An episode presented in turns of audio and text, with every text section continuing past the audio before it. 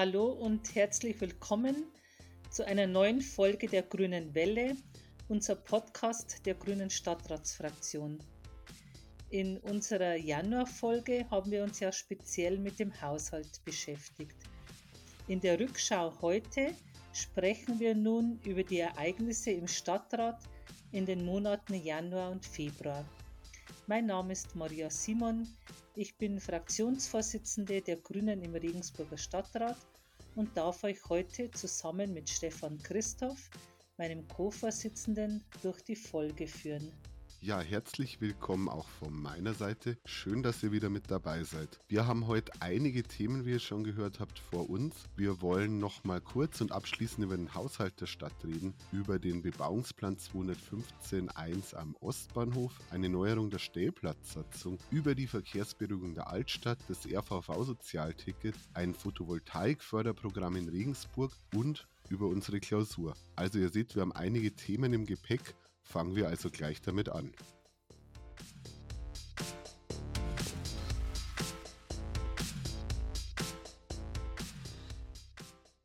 Im Januar haben wir den Haushalt der Stadt Regensburg verabschiedet.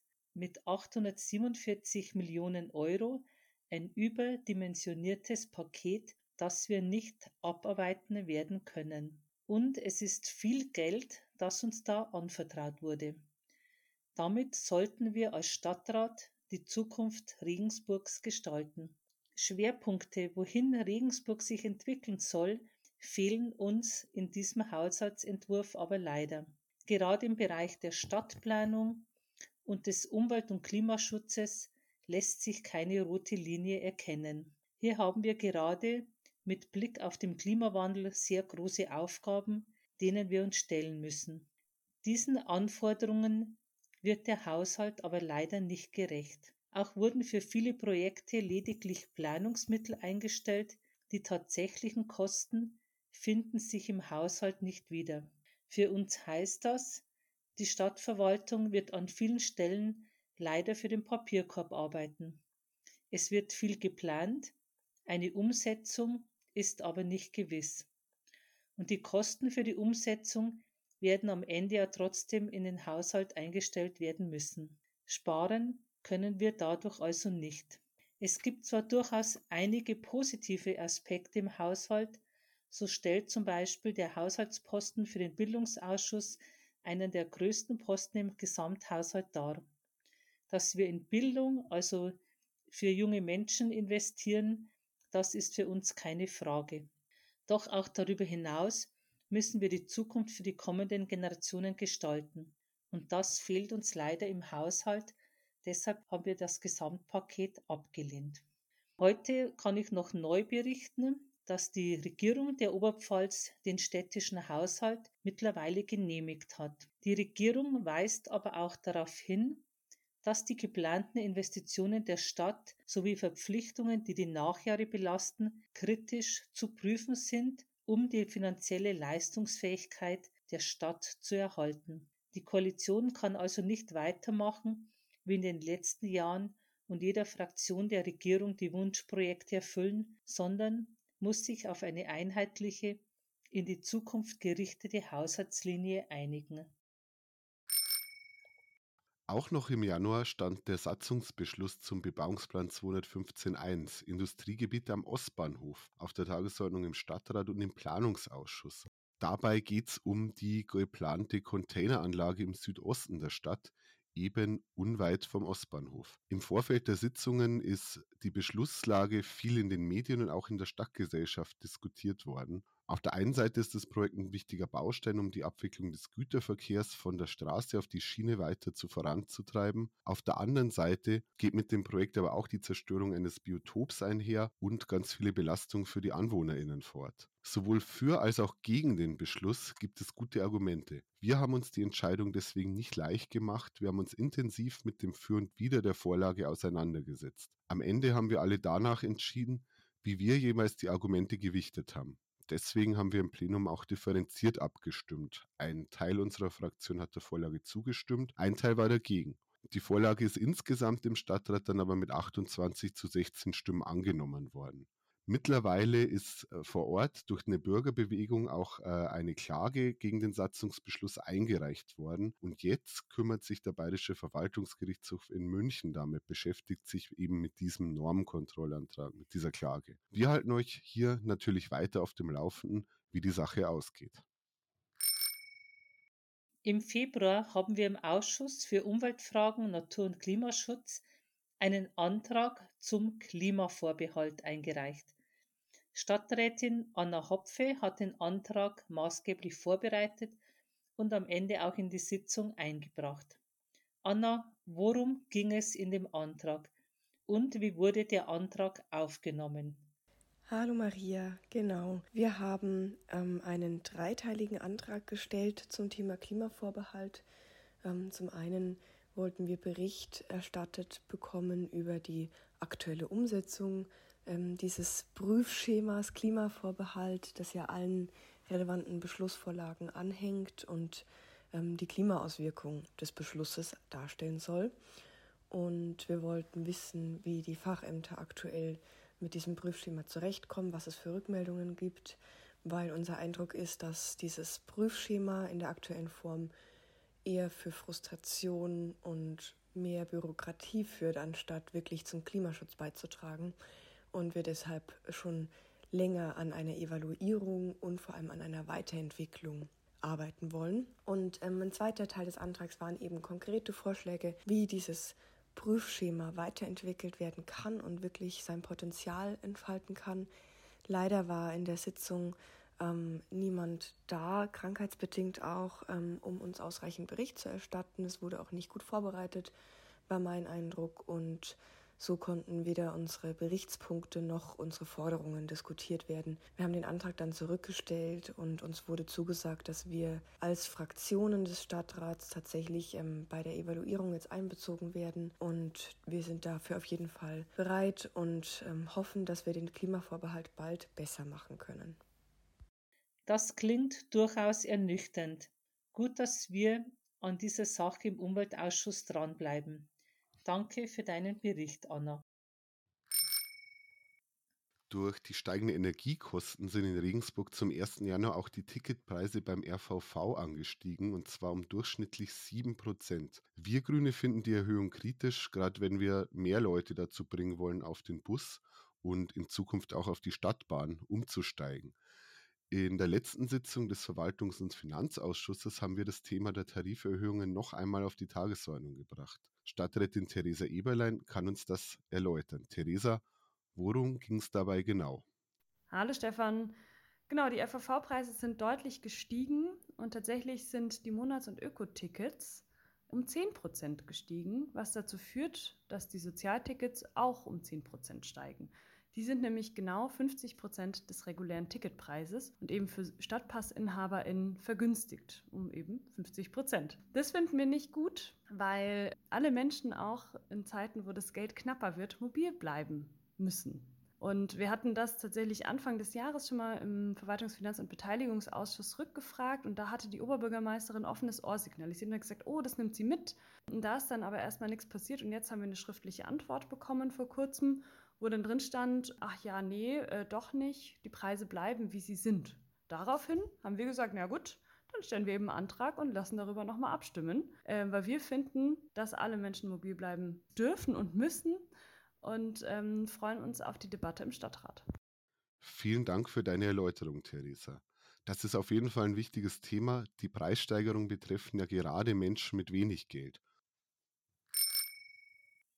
Im Planungsausschuss am 14. Februar standen zwei wichtige Themen auf der Tagesordnung. Das eine war die Regensburger Stellplatzsatzung.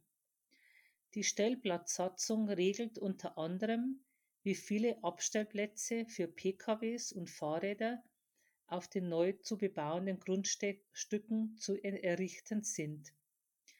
Die Änderung der Stellplatzsatzung ist dringend nötig. Es ist nicht mehr zeitgemäß, hauptsächlich auf Pkw-Stellplätze zu setzen. Wir brauchen unbedingt mehr Platz für Räder und Lastenräder und auch alternative Mobilitätsformen. Viele Verbesserungen sind enthalten, wie zum Beispiel, dass die Stellplätze durch ein schlüssiges Mobilitätskonzept deutlich reduziert werden können.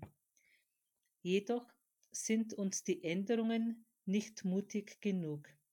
Wir brauchen insgesamt mehr Platz für Räder.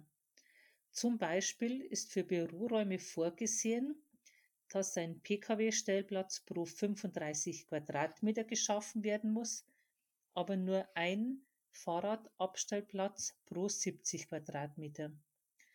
Deswegen haben wir einen Änderungsantrag gestellt. Wir wollen, dass die Zahl der herzustellenden Stellplätze für Fahrräder mindestens genauso hoch sein muss wie die Anzahl der Stellplätze für PKWs. Wir wollen ja den Anteil des Fahrradverkehrs steigern. Dafür muss auch die nötige Infrastruktur geschaffen werden. Mit der Änderung der Stellplatzsatzung haben wir es in der Hand, dass es zukünftig überall ausreichend Platz zum Abstellen von Rädern gibt. Leider haben wir keine Mehrheit für unseren Änderungsantrag bekommen. Wir werden sicherlich in ein paar Jahren den Antrag wieder stellen, denn das ist ein Thema, das in der Zukunft auf alle Fälle wieder aufschlagen wird. Das zweite wichtige Thema war der Abschlussbericht zum Teilnahme- und Workshop-Prozess zur Verkehrsberuhigung der Regensburger Altstadt. 2019 noch wurde der Prozess von der Grünen Fraktion mit auf den Weg gebracht. Auf eine verkehrsberuhigte Altstadt arbeiten wir ja schon lange hin. Wir haben uns auch sehr aktiv in diesen Prozess mit eingebracht. Durch den Bericht sehen wir uns auch in unserem Kurs bestätigt. Die Regensburger und Regensburgerinnen haben klargemacht, was sie wollen. Und das ist eine Altstadt mit besserer Aufenthaltsqualität für Menschen und nicht für Autos. Der Bericht beinhaltet auch einige Sofortmaßnahmen, wie zum Beispiel wurden verstärkte Kontrollen bei unzulässigen Durchfahrten wie der Gesandtenstraße oder für Parkraumkontrollen gewünscht. Eine Sofortmaßnahme hat uns gefehlt, nämlich die Verkehrsberuhigung am alten Kornmarkt. Sie ist längst überfällig. Der Platz hat so viel Potenzial und es wird schon so lange über eine Verbesserung geredet. Wir haben beantragt, die Parkgelegenheiten auf der Südseite des Platzes vor und neben der Gastronomie zu streichen. Dabei handelt es sich nur um acht Parkplätze.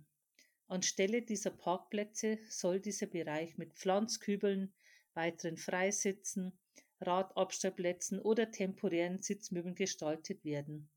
Ideen zur Gestaltung gibt es also viele. Leider waren wir mit unserem Vorschlag nicht erfolgreich. Aber hier bleiben wir dran, versprochen. Am 10. und 11. Februar haben wir uns als Fraktion zusammen mit dem Stadtvorstand der Partei und der Grünen Jugend Regensburg zu unserer Winterklausur 2023 getroffen. Im Fokus hatten wir dabei zuerst eine Bilanz unserer eigenen Arbeit im Stadtrat. Was haben wir in den letzten drei Jahren und damit in der Hälfte der aktuellen Wahlperiode geschafft? Aber vor allem hatten wir auch einen Ausblick, einen Blick nach vorne. Was nehmen wir uns für die nächsten drei Jahre noch vor? Auch wenn die Arbeit des Opposition im Stadtrat nicht immer einfach ist, haben wir nach drei Jahren doch einige Erfolge erzielt. Ob es jetzt die klimaneutrale Bauleitplanung bei zukünftigen Bebauungsplänen ist, die Prüfung aller städtischen Liegenschaften und auch der evangelischen Wohltätigkeitsstiftung auf Photovoltaikeignung, die Umwidmung der Winzerer Höhen in den Stadtwald, die Verstetigung der Förderung für die Donumenta oder die Entschlackung der Bürokratie für städtische Fördergelder. Also einige Dinge, die und noch viele andere haben wir schon vorangebracht, aber das reicht uns noch lange nicht. In vielen Bereichen, ganz großen Themen, kommen wir in Regensburg so gut wie gar nicht voran. Das liegt natürlich auch an der Grauen Koalition, die ihre eigenen Ziele aus dem Koalitionsvertrag anscheinend überhaupt nicht umsetzen will. Ob wir jetzt über die Verkehrswende reden, die Stadtplanung, die Themen Umwelt oder Klimaschutz. Es gibt ganz viele Bereiche, in denen wir in den nächsten Jahren wirklich schnell vorankommen müssen. Und auch das war Teil unserer Klausur, die Themen auszumachen, die wir in den nächsten drei Jahren als Grüne noch stärker angreifen wollen. Bereits im letzten Jahr wurde beschlossen, in das städtische Förderprogramm Regensburg effizient auch die Förderung von Solarmodulen aufzunehmen. Jetzt wurde das überarbeitete Förderprogramm durch die Stadt vorgestellt. Gefördert werden können eine klassische PV-Anlage mit maximal 1500 Euro oder auch sogenannte Balkon-Solarmodule mit 150 Euro pro Anlage. Die Balkonmodule sind gerade für Miethaushalte eine gute Möglichkeit, selbst regenerativen Strom zu erzeugen. Und das ist besonders wichtig, da grüne Energie in Regensburg bisher eindeutig Mangelware ist. Nicht einmal 10 Prozent der für Wärme, Strom und Verkehr benötigten Energie wurden im Jahr 2020 in Regensburg erzeugt. Und das, obwohl wir ein großes Solarpotenzial haben. Vom Förderprogramm können nun Privathaushalte, Vereine und klein- und mittelständische Unternehmen profitieren.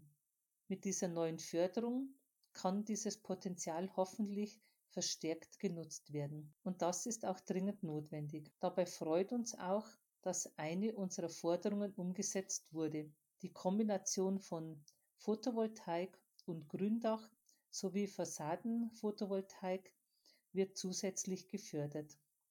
Auch konnten wir eine Verschlankung der Förderrichtlinien erreichen, was weniger bürokratischen Aufwand für die Antragsteller und Antragstellerinnen bedeutet. Auf unsere Initiative hin soll bereits im kommenden Herbst ein erster Zwischenbericht erfolgen. Wir hoffen auf große Nachfrage und werden das Thema natürlich weiterverfolgen. Ja, und das war's auch schon wieder mit unserer heutigen Folge der Grünwelle. Vielen Dank, dass ihr dabei wart. Die nächste Folge unseres Podcasts erscheint am 15. März. Dann reden wir ein weiteres Mal über das Regensburger Nachtleben. Zusammen mit der Grünen Jugend und mit der Gastronomin Sophia Ramm reden wir über die vielleicht bald kommende Aufhebung der Sperrstunde. Wir freuen uns sehr, wenn ihr auch da wieder einschaltet. Bis dahin, macht's gut. Ciao. Eine gute Zeit und bis bald. Ciao.